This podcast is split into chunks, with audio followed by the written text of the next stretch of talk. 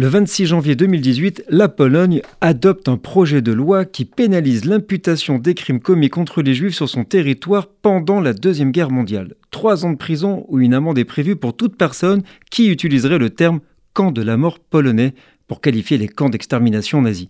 Maladroitement ou pure provocation, ce vote est intervenu la veille de la journée de la commémoration de la Shoah. Yad Vashem avait estimé que cette loi obscurcit la vérité historique.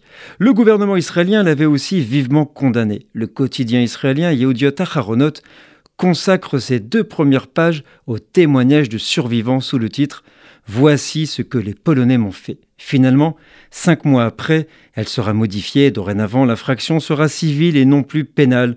Et pourtant, dois-je rappeler qu'en 1938, la Pologne avait refusé d'accueillir ses ressortissants juifs expulsés par l'Allemagne, créant ainsi des apatrides errants dans un no man's land?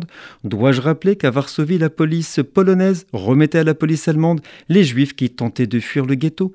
Vous parlerai-je aussi du pogrom de Cracovie en 1945 pour qui le retour des Juifs n'était pas bien vu, particulièrement par les Polonais qui s'étaient appropriés leurs biens et qui craignaient de devoir les restituer.